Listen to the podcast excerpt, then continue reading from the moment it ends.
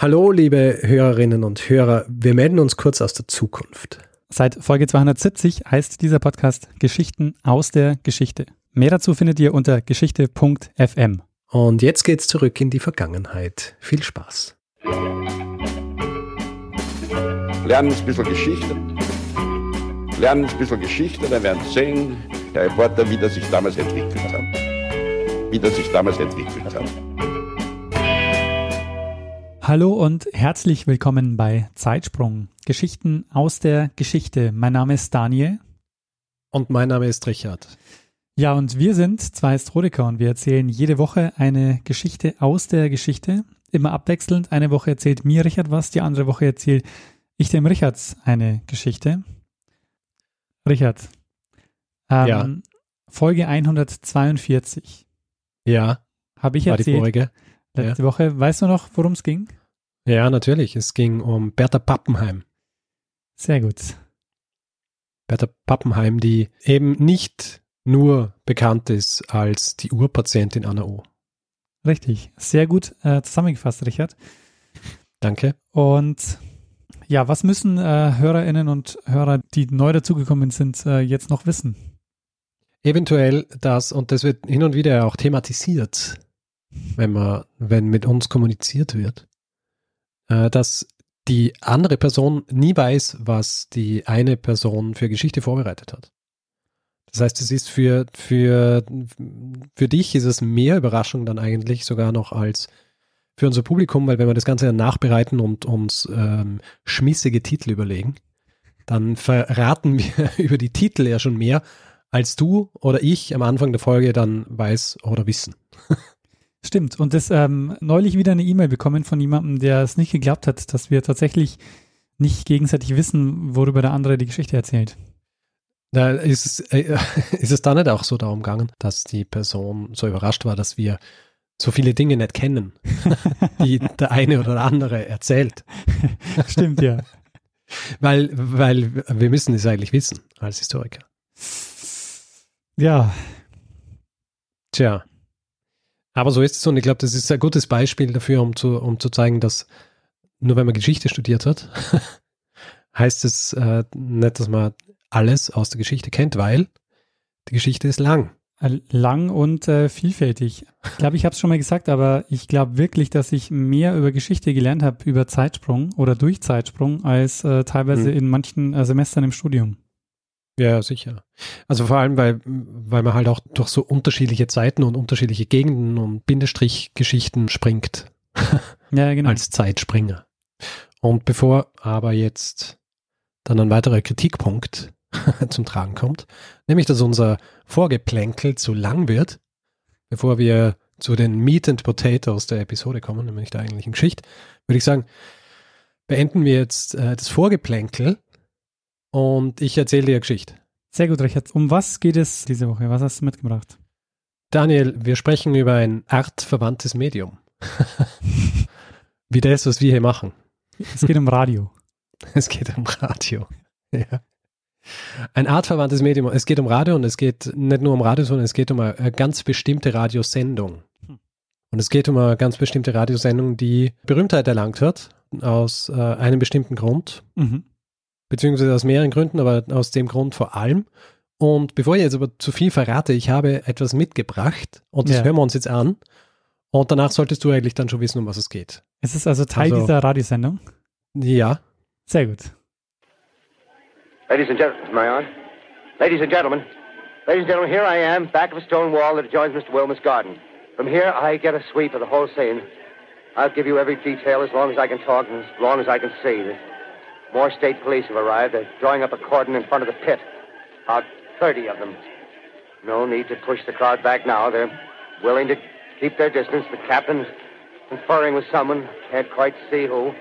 Ah, yes, I believe it's Professor Pearson.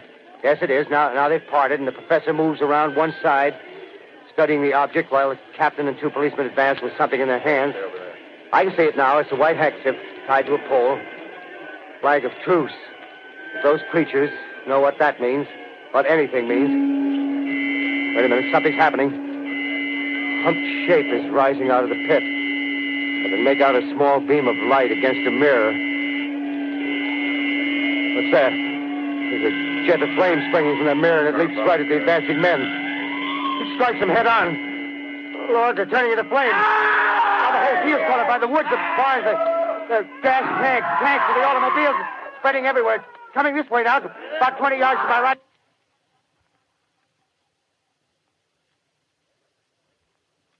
Ladies and gentlemen, due to circumstances beyond our control, we are unable to continue the broadcast from Grover's Mill. Evidently, there's some difficulty with our field transmission. However, we will return to that point at the earliest opportunity. In the meantime, we have a late bulletin from San Diego, California. Professor Indelkoffer, speaking at a dinner of the California Astronomical Society, expressed the opinion that the explosions on Mars are undoubtedly nothing more than severe volcanic disturbances on the surface of the planet. We continue now with our piano interlude.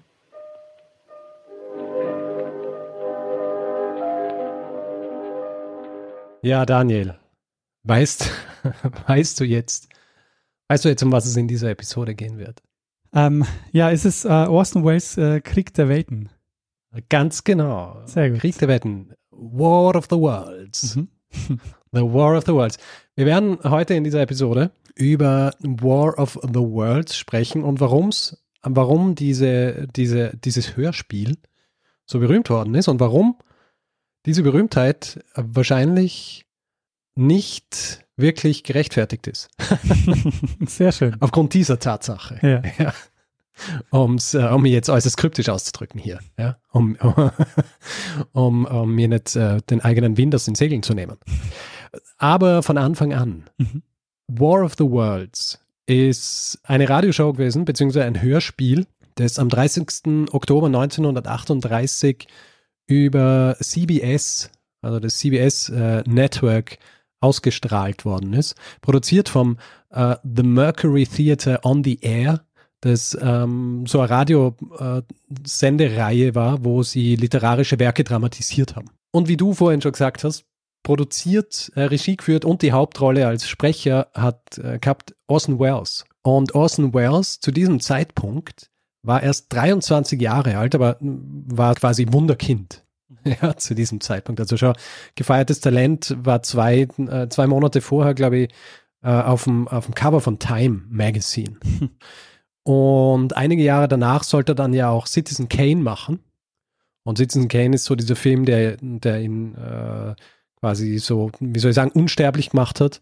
Und äh, schlussendlich eigentlich auch dann schuld äh, dran war, dass äh, seine Karriere mehr oder weniger dorthin gegangen ist, äh, wohin sie gegangen ist. Aber das ist wieder eine andere Geschichte. Gilt Auf aber jeden ja Fall. häufig als der beste Film der ähm, Filmgeschichte. Ja, ja, das ist, äh, es ist ein sehr guter Film, aber äh, also seine, seine Karriere ist eher äh, gestört worden dadurch aufgrund der, der Dinge, die im Film vorkommen, nicht weil der Film schlecht war. Rosebud. nee, du darfst doch hier nicht spoilern. ähm, aber zurück zu, äh, zu Krieg der Welten. Also Krieg der Welten beziehungsweise War of the Worlds ist ja nicht von Orson Welles geschrieben worden, sondern geschrieben worden ist es von wem?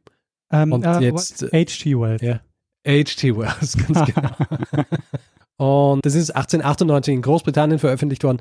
Ursprünglich ist die Handlung dieses, äh, dieses, dieses Romans in England und Orson Welles hat das Ganze dann, dann nach New Jersey und New York verlegt. Äh, Dieses Krieg der Welten ist ja eigentlich ein Roman und sie haben das ja aber dramatisieren müssen und sie haben das innerhalb einer Stunde machen müssen. Diese Sendereihe ist immer nur eine Stunde lang und Orson Welles hat dann die Idee gehabt, beziehungsweise mit anderen die Idee geboren, dass sie das Ganze so machen können, indem sie äh, fiktive Nachrichtensendungen machen. Und das, was wir jetzt vorhin gehört haben, äh, hat es eigentlich sehr gut mitgekriegt. Da ist ein Reporter vor Ort und der geht nach Grover's Mill und er zeigt, was er, was er sieht. Und äh, plötzlich wird es lauter und dann äh, beschreibt er die, diese Männer, die rauskommen, diese kleinen und irgendwelche Lichter, das wahrscheinlich dann die Strahlenpistolen sind, mit denen sie rauskommen. Und plötzlich ist er weg und es wird wieder zurück ins Studio geschaltet, weil er offenbar vor diese Strahlenpistolen kommen ist. War das eigentlich ein Live-Hörspiel oder haben die das aufgezeichnet? Es ist ein Live-Hörspiel gewesen. Mhm. Und diese Nachrichtenblöcke, das war im Grunde so dieser, dieser Geniestreich, wenn man so will, weil das natürlich auch was war, was man aus dem Radio kennt. Haben sich so angehört wie Reportagen, die man eben auch so im Radio hört.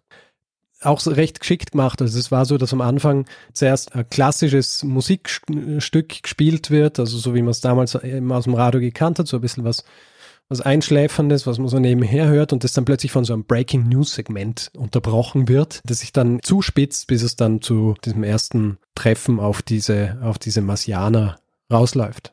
Das Problem dabei ist, dass für all jene, die sich das Ganze nicht von Anfang an angehört haben und am Anfang nicht mitkriegt haben, dass das ein Hörspiel ist, dass die der Meinung gewesen sein könnten, dass es sich da tatsächlich um einen richtigen Nachrichtenblock handelt. Und du darfst auch nicht vergessen, zu diesem Zeitpunkt natürlich äh, hat zwar Telefon gegeben, aber natürlich nicht so viel verbreitet wie bei uns, Fernsehen gar nicht und Internet natürlich auch nicht.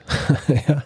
Das heißt, wenn du dieses, äh, wenn du das Radio eingeschalten hast und dann hast du dann hast du das gehört und hast gedacht, was ist denn da los? Dann hast du nicht viele Möglichkeiten gehabt, um rauszufinden, was da jetzt wirklich los ist. Und deswegen kam es natürlich so, wie es kommen musste. Und am nächsten Tag sind die Zeitungen voll mit Horrormeldungen. Und zwar schreiben diese Zeitungen, dass es Massenpaniken gegeben hätte, die Leute auf die Straße gerannt seien, Tausende, Hunderttausende, Millionen von Menschen äh, so schockiert waren und so verängstigt waren, dass sie versucht haben, in Autos zu fliehen und die Straßen verstopft hätten und all solche Sachen. Zum Beispiel Boston Herald schreibt Thousands Terrified by Radio War Drama.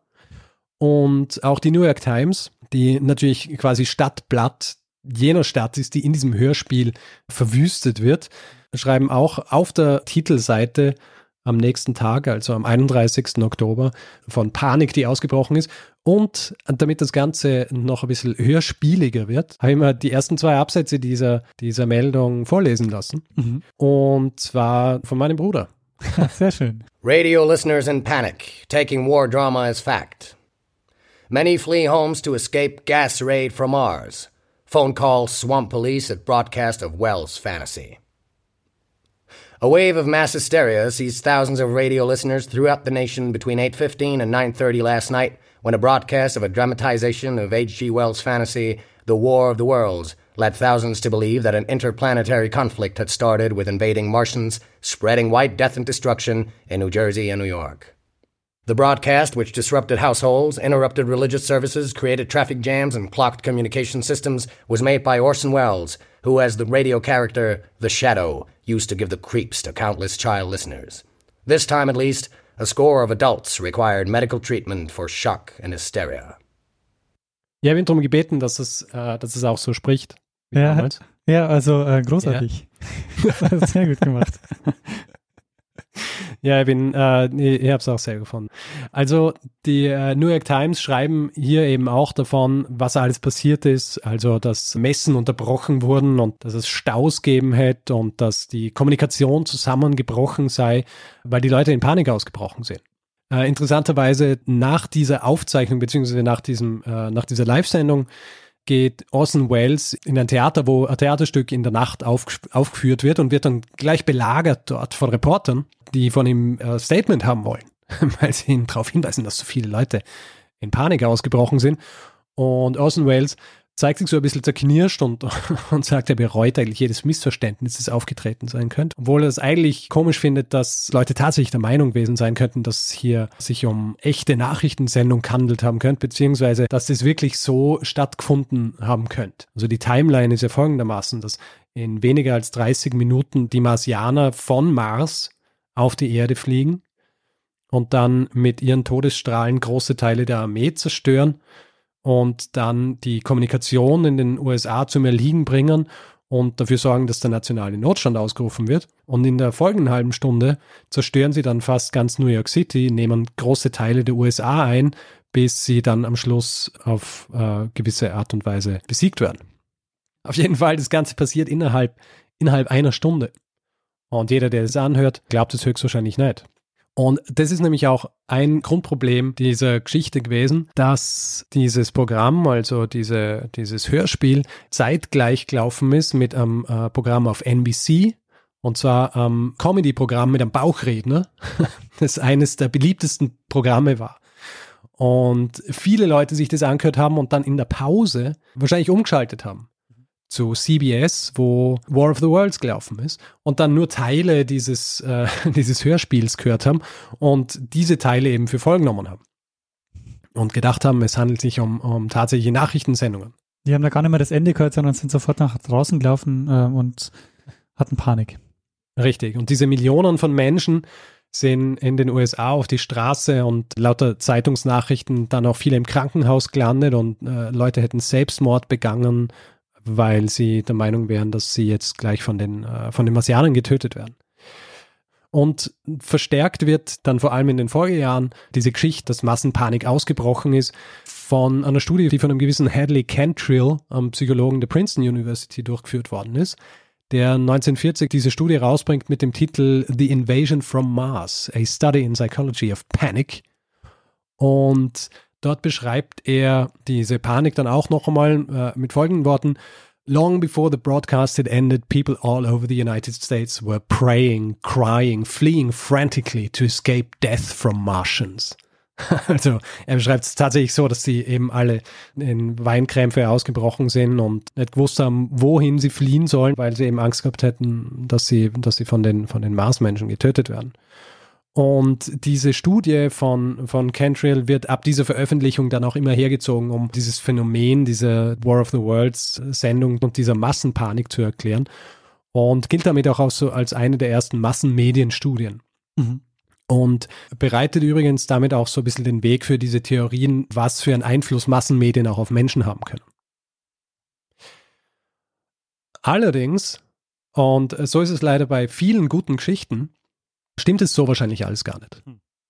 Lange Zeit hält sich dieser, dieser Mythos, und jetzt können wir es eigentlich schon Mythos nennen, weil darum geht es eigentlich in dieser Geschichte. Es geht um, um diesen Mythos der Massenpanik, die ausgebrochen ist, nachdem äh, Krieg der Welten ausgestrahlt worden ist. Es ist dann schon ab den 50ern von Soziologen Kritik geübt worden an dieser Studie von Cantrill. Zum Beispiel ein Hauptkritikpunkt an Cantrill ist, dass er meint, dass ein Großteil jener Personen, die die Show gehört hätten, entweder verängstigt oder verstört oder erregt wären, also excited. Und in seiner Studie schätzt er, dass es ungefähr 1,2 Millionen Amerikaner gewesen wären, die, die so reagiert hätten. Und das ist schon mal problematisch, weil die Gesamthörerzahl für die Show lag ungefähr bei so 6 Millionen. Was bedeutet, dass diese 1,2 Millionen eigentlich nur ein kleiner Teil der Hörerschaft waren, die, die tatsächlich so verstört waren davon. Der Rest dieser 6 Millionen haben offenbar überhaupt kein Problem gehabt, die Sendung als das zu erkennen, was es war, nämlich einfach ein Hörspiel. Und die Daten, die Cantrill verwendet hat für diese Studie, kamen entweder aus öffentlichen Umfragen oder Interviews mit äh, insgesamt 135 Menschen. Und darauf basierend hat er das Ganze dann extrapoliert. Mhm. Ein weiteres Problem ist, das ich vorher schon angesprochen habe, er hat gesagt, dass diese Personen entweder verängstigt, verstört oder erregt gewesen wären, was in sich schon mal drei völlig unterschiedliche Dinge sind. ja. Also verängstigt ist man schnell mal verstört, da braucht es ein bisschen mehr und erregt ist man sowieso schnell mal. Ja. Das können viele unterschiedliche Dinge sein, die, die einen erregen. Und vor allem, wenn man erregt ist und auch wenn man verängstigt ist, ist nicht so, dass man sofort aus dem Haus springt mhm. ja, und, und äh, sich schreiend am Boden wirft und hofft, dass man nicht von den, von den Todesstrahlen der Marsianer getötet wird. Also Massenpanik sieht eigentlich anders aus. Vor allem müsste es tatsächlich in einem viel größeren Ausmaß passiert sein, als es selbst von Cantrill behauptet wurde. Also es verdichtet sich der Verdacht, dass es sich in erster Linie um anekdotische Beweisführung handelt, wenn es um diese Studie geht. Wenn man sich anschaut, wie die Zeitungen reagiert haben, nachdem das ausgestrahlt worden ist, 36 große US-Zeitungen und ihre Meldungen sind später von Soziologen untersucht worden und kommen eben drauf, dass da überall maßlos übertrieben worden ist. Also es hat zwar tatsächlich Menschen gegeben, die dieses Hörspiel gehört haben und sich gefürchtet haben, waren allerdings so wenige, dass man nie von den Massen sprechen könnte, die dann später immer wieder kolportiert wurden. Was auch ein Hinweis dafür ist, dass diese Massenpanik, von der gesprochen wird, so nicht stattgefunden hat, ist, dass es zwar diese Horrormeldungen am ersten Tag danach gegeben hat und auch Kommentare noch ein, zwei Tage später, aber dann hat sich das sehr, sehr schnell gelegt. Also wenn es jetzt wirklich so gewesen wäre, dass es so eine wahnsinnig riesige äh, Massenpanik gewesen wäre, wo teilweise Leute verletzt wurden und teilweise auch Leute gestorben sind und wahrscheinlich äh, Kommunikation zusammengebrochen und auch wirtschaftlicher Schaden wahrscheinlich angerichtet worden wäre, dann wäre länger darüber berichtet worden. Aber das heißt, der Ursprung dieses Mythos ist dann, äh, sind dann die Zeitungsberichte. Der Ursprung dieses Mythos sind die Zeitungsberichte. Und diese Zeitungsberichte sind eben auch wirklich sehr, sehr anekdotisch. Also diese Wave of Mass Hysteria, von der in dieser Meldung von der New York Times die, die Rede war, die wir vorher gehört haben, da wird zum Beispiel von mehr als 20 Familien aus einem Häuserblock geschrieben, die in Newark, also New Jersey, aus dem Haus gerannt seien, weil sie der Meinung wären, dass sie jetzt eben von den Außerirdischen angegriffen würden. Oder, und Sie beschreiben das auch so, dass andere Mobiliar verschoben hätten. Wahrscheinlich, um es vor die Tür zu schieben oder sonst wie. Das sind so die Auswirkungen dieser, dieser Massenpanik gewesen, die zum Beispiel in der New York Times beschrieben worden sind. Und es sind später auch Briefe an die FCC, also die Federal Communications Commission, ausgewertet worden, das so quasi die zentrale Stelle ist, ähm, wo Leute hinschreiben können, wenn sie sich über irgendwas beschweren wollen, was damals eben im Radio läuft. Und nachdem das untersucht worden ist, wie viele Briefe da hinkommen sind, also es sind ungefähr 2000 Briefe hingeschrieben worden, von denen auch nur ein kleiner Teil wirklich beschreiben, dass sie äh, wahnsinnig Angst gehabt hätten und in Panik verfallen wären. Und 2000 zu dieser Zeit auch äh, relativ geringe Zahl ist im Vergleich zu anderen kontroversiellen Sendungen der Zeit. Jetzt ist natürlich die Frage, wie kommt es zu diesen Berichten und warum diese ein bisschen aufgebauschte Geschichte der Massenpanik? Mhm.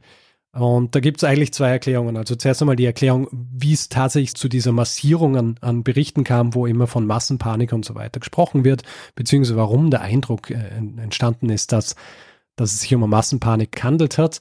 Zu dem Zeitpunkt, als dieses Hörspiel ausgestrahlt wird, ist es, ist es Abend und in den Redaktionen der Zeitungen, traditionell ist es ein, ein, Zeitpunkt am Tag, wo weniger Leute in der Redaktion sind, also recht spärlich besetzt. Also haben sich die Zeitungen mit äh, Meldungen der Presseagenturen zufriedenstellen müssen, also in erster Linie Associated Press. Mhm. Und diese Presseagenturen haben eben aus ihren äh, unterschiedlichen Büros in den unterschiedlichen Städten die Reaktionen von Menschen zusammengesammelt und zusammengefasst und haben das dann natürlich US-weit versandt. Also äh, kleine, lokal beschränkte Ereignisse sind dadurch eigentlich ähm, nationalen Publikum zur Verfügung gestellt worden. Mhm. Und die Zeitungen haben dann natürlich, wie es Zeitungen äh, gern machen und vor allem damals auch gern gemacht haben, die Sachen noch ein bisschen ausgeschmückt. ja. Und auch ein bisschen aufgebauscht und mehr in Richtung Panik und, und äh, Hysterie aufgebauscht. Also ganz anders äh, zum als Beispiel.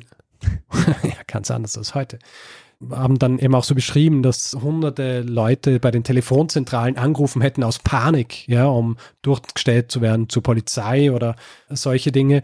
In Wirklichkeit ist es so, dass nicht wahnsinnig viel mehr Leute bei den Telefonzentralen angerufen haben und äh, viele von denen, die angerufen haben, die wollten eigentlich nur zum Beispiel mit Freunden oder Freundinnen verbunden werden, damit sie mit ihnen über das sprechen können, was sie gehört haben, aber weniger, um ihnen zu sagen, dass sie Angst haben, dass sie jetzt auch von Marsianern oder von Marsmenschen getötet werden. Mhm. Ein Großteil dieser Anekdoten, die in den Zeitungen zu finden waren, waren dann ja auch oft Geschichten von Second-Hand-Terror, wenn man so will, ja. Also von Leuten, die das Hörspiel gehört haben, für, äh, für bare Münze genommen haben, aus dem Haus gerannt sind und dann zum Beispiel in Kirchen gerannt sind, wo, wo gerade ein, ein, ein, Gottesdienst war oder eine Messe und die Leute angeschrien haben und gesagt haben, die, die Marsmenschen sind gelandet. Ja, wir, wir müssen alle raus, wir müssen, wir müssen fliehen und, und all diese Dinge. Oder ein Mädchen, das in einen Supermarkt in Baltimore rennt und den Leuten zuschreit, dass gerade ein Meteor auf der Erde eingeschlagen hätte und das kleine Männchen rausgesprungen sein und angefangen hätten, Menschen zu töten. Und der zweite Grund, warum das dann auch so aufgebauscht bzw. so propagiert worden ist, ist ein ganz interessanter und zwar das Radio zu diesem Zeitpunkt ist äh, ein relativ neues Medium gewesen. Und diesem Medium, und das sieht man dann auch in den Kommentaren, die in den Folgetagen kommen, diesem Medium wird von den Zeitungen vorgeworfen, dass es nicht so gut ist im seriöse Nachrichten verbreiten wie die Zeitungen. Also es gibt äh, ein Zitat aus der Detroit Free Press. Things are reaching such a pass that the radio simply must be cleansed of its evil sensationalism. And if there is no other way to perform the job, it must be through some sort of government action. Die Zeitungen verwenden gleich dieses Hörspiel und diese vermeintliche Massenpanik als Anlassfall dazu, die Regierung dazu zu bringen, das Radio besser zu regulieren. Mhm. Und das hängt einfach damit zusammen, dass ab den 20er Jahren, also als, ab dem Zeitpunkt, als das Radio angefangen hat, zu einem Massenmedium zu werden, das Radio den Printnachrichten oder den Zeitungen ein Dorn im Auge war. Und äh, das ist ganz interessant, weil es eben ähnlich ist wie heutzutage, wo du auch wieder ein neues Medium hast, das äh, den Alteingesessenen ein Dorn im Auge ist, weil es ihnen das Nachrichtenmonopol wegnimmt Mhm. und weil es ihnen natürlich auch Werbegelder abschröpft. Also damals, das Radio ist von den Zeitungen schon sehr kritisch beäugt worden, weil das Radio ihnen einfach Geld gekostet hat. Krieg der Welten, beziehungsweise diese vermeintliche Massenpanik, war dann einfach ein gefundenes Fressen für sie. Vor allem, weil zu diesem Zeitpunkt, also 1938, Radio schon auf dem besten Weg war, eigentlich die, die, die erste Quelle für so Breaking News zu werden. Und ja, die Zeitungen haben einfach ein wirtschaftliches Interesse daran gehabt, das Radio schlecht zu machen und als äh, unverlässliches und auch verantwortungsloses Medium hinzustellen. Äh, hier nochmal so ein Zitat aus dem Branchenmagazin Editor and Publisher. The nation as a whole continues uh, to face the danger of incomplete, misunderstood news over a medium which has yet to prove, even to itself, that it is competent to perform the news job. Und auch in der New York Times am 1. November 1938 äh, wird ein Kommentar veröffentlicht, der hat den schmissigen Titel Terror by Radio, wo sie eben auch darüber schreiben, dass verantwortungslos sei, eine Sendung so zu produzieren, dass sie so klingt, als ob sie wahr wäre. Mhm. Womit wir auch wieder bei einem ähnlichen Thema wie heutzutage wären, bei Fake News und all diesen Dingen. Ja, und auch die Frage, wie quasi authentisch sind Medien. Richtig. In, in diesem Kommentar kommt der folgende Satz vor über Radio. It does many things which the newspapers learned long ago not to do, such as mixing its news and its advertising. also die Vermischung von redaktionellem Inhalt und von Werbung. Damals offenbar waren sich die Zeitungen einig, das ist was, was sie nicht machen, aber was das Radio natürlich macht. Mhm. Heutzutage schaut es natürlich auch wieder anders aus und die Debatte geht halt dann eher so in Richtung Internet. Ja. Interessanterweise äh, noch immer ein großer Teil der Printpublikationen, die sich dagegen stellen. Also die haben diese Warte bisher nicht verlassen, dass sie die einzigen Wahrer der echten Nachrichten sind. Mhm. Interessant ist, dass für die Zeitungen so groß das Geschrei und auch so das äh, Gezeter direkt nach der Ausstrahlung war, dass für die Zeitungen das relativ schnell gegessen ist. Ja, also es gab diese Horrormeldungen, es gab dann diese Kommentare, die äh, ein, zwei Tage danach kommen und sind noch so ein bisschen nachwehen in diesen Branchenmagazinen. Aber ansonsten kommt eigentlich in den Zeitungen nichts mehr. Und der Grund, dass sich dieser Mythos heutzutage noch immer so hält, dass das so eine Massenpanik war und dass so viele Leute auf die Straße gerannt wären und äh, auch Leute gestorben wären und Selbstmord begangen hätten, ist in erster Linie darauf zurückzuführen, dass eben Cantrill diese, diese Studie erstellt hat. Mhm. Jetzt noch zum Abschluss, weil ich ja vorher gesagt habe, dass Orson Welles direkt nach dieser, nach der Aufführung oder nach der Ausstrahlung so ein bisschen zerknirscht gegeben hat, Mhm. dass äh, wirklich Leute so in Panik ausgebrochen wären. Jahre später hat er diesen Mythos für sich äh, vereinnahmt und äh, es gibt von ihm ein Zitat über diese Auswirkungen des Hörspiels. Das geht so. Houses were emptying, churches were filling up. From Nashville to Minneapolis, there was wailing in the street and the rending of garments. Also die Leute hätten in den Straßen geschrien und hätten sich die Kleider vom Leib gerissen. So beschreibt Orson Welles das dann Jahre später, der das natürlich dann eher als, als Auszeichnung sehen hat, Mhm. als äh, etwas, wofür er sich schämen soll. Ja. Ja, das ist spannend, wie sich das dann wandelt für ihn. Und Ja. und ja auch, wenn man, wenn man anguckt, ähm, so wie du das jetzt ja beschrieben hast, wollten ja die Zeitungen äh, dem Radio eigentlich schaden. Ja. Aber am Ende haben sie sich ja selbst geschadet mit so einer ähm, ja, im Grunde falschen Nachricht, auch wenn es dann im Grunde äh, ihnen nicht mehr zum Vorwurf gemacht wurde. Eh, also in, in Wirklichkeit haben sie sich nicht geschadet. Das ist ja halt so die, die, die klassische äh, Zeitungsgeschichte, was interessieren mich heute die Nachrichten von gestern. Ja. Das heißt, äh, Yesterday's News äh, liest heute niemand mehr. Hm. Und so war es halt damals auch. Und äh, deswegen hat sich dieser Mythos wirklich aufrechterhalten. Ja, und das war meine Geschichte zu Krieg der Welten und einer Massenpanik, die so höchstwahrscheinlich gar nicht stattgefunden hat. Ja, ähm, sehr spannend, Richard. Also, weil das wusste ich nicht. Also ich kannte zwar das Hörspiel, habe es noch nie gehört, aber so dieses Gerücht und diesen Mythos, den kannte ich schon. Aber mir war nicht klar, dass das ähm, so in der Form nicht stattgefunden hat, beziehungsweise dass es da ist, dass es da, dass die Geschichte auch deutlich komplexer ist, auch die Frage mit äh, Medien und Zeitungen, Radio und so. Ich muss dazu sagen, mir war das auch nicht bewusst und ich äh, habe einen Hinweis bekommen und zwar von Frank. Ah.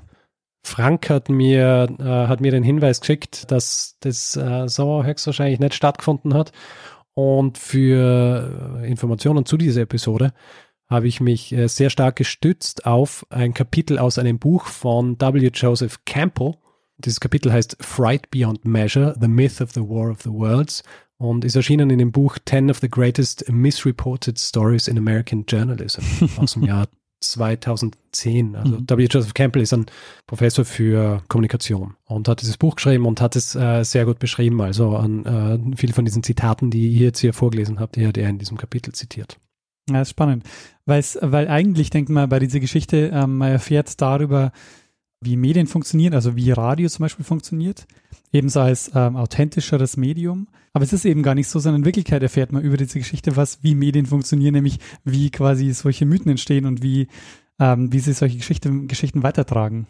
Ja, also man kann die Geschichte natürlich auf mehrere Arten erzählen und jetzt abgesehen von der Tatsache, dass es quasi so ein, ein, Mythos ist, der hier aufgebaut worden ist, es ist ja tatsächlich schon so, dass dieses Hörspiel ein gutes Beispiel dafür war, wie Leute beeinflussbar sind durch die Massenmedien, mhm. also durch Radio vor allem, weil es ja auch tatsächlich Leute gegeben hat, die sich gefürchtet haben und tatsächlich Leute gegeben hat, die der Meinung waren, dass, dass diese Sache, also dass, dass wirklich Marsmenschen auf der Erde gelandet sind.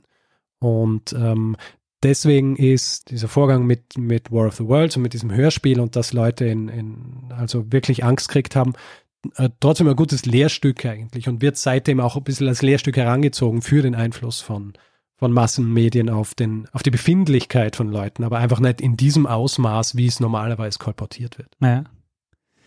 Also es ist spannend, weil gerade dieses ähm, Hören, das ist, sagt mir ja auch dem Podcasten immer nach, dass es ein sehr persönliches und authentisches Medium ist. Ja. Äh, weil man eben über das äh, Hören so, so ein bisschen das Gefühl hat, man ist sehr nah dran und deshalb glaube ich, ist es auch ein gutes Beispiel, weil man kann sich einfach auch vorstellen, dass es so funktioniert hat. Ähm, dieses ja. der Welten. Also wenn man halt so die Details nicht kennt. man kann sich dann unter, unter unterschiedlichen Aspekten kann man sich vorstellen, dass es also eben das Leute quasi zugeschalten haben, weil ein Großteil der Leute sich eh nicht angehört haben, aber dann zugeschalten haben in den Pausen und dann draufgestoßen sind. Ähm, da unter gewissen Umständen kann man sich es gut vorstellen, dass wirklich eine gewisse Panik ausgebrochen ist. Ja, und ich meine, man hat es ja heutzutage auch ähnlich, ne? Man, manch, man liest manchmal so die seinen Twitter-Stream und weiß nicht, ist es jetzt eine Postillon-Meldung oder ist es jetzt tatsächlich, stimmt es wirklich? Aber man weiß es im ersten Moment ja. nicht. Und äh, das ist natürlich auch was, was die Zeitungsmacher dieser Zeit kritisiert haben, ja, dass man sich einfach nicht darauf verlassen kann, auf das Radio, wenn sie solche, solche Dinge bringen. ja. ja. Also wenn sie so tun, als wäre das eine Nachrichtensendung, in Wirklichkeit ist es keine Nachrichtensendung, also es hatte ja zeitlang, war das ja auch so, dass kolportiert worden ist, dass das so geplant gewesen wäre von Orson Welles, ja, dass er Leute tatsächlich hinters Licht führen wollte. Was äh, Unsinn ist, weil es wird wirklich am Anfang äh, dieser, und man kann sich das ja auch nachhören oder anhören, äh, dass am Anfang dieser, dieses Hörspiels auch gesagt wird, dass das jetzt aus dieser Reihe äh, der dramatisierten literarischen Werke ist und so weiter. Also wer es von Anfang an gehört hat, der würde nie im Traum drauf kommen, dass, äh, dass es wirklich passiert weil ich gerade gesagt habe, man kann sich anhören. Es gibt auf unterschiedlichen Plattformen, aber äh, gratis kann man sich anhören und auch runterladen auf archive.org. Äh, den Link dazu werde ich einfach auch in die Show Notes geben. Sehr schön. Ja, archive.org ist ja auch ein Projekt, das man ähm, nicht genug loben kann. Richtig. Wo es eben dann solche Dinge gibt. Sehr gut. Wie ein Hörspiel aus dem Jahr 1938. Ja. Gut. In dem Fall äh, können wir jetzt äh, diese Geschichte beenden, oder?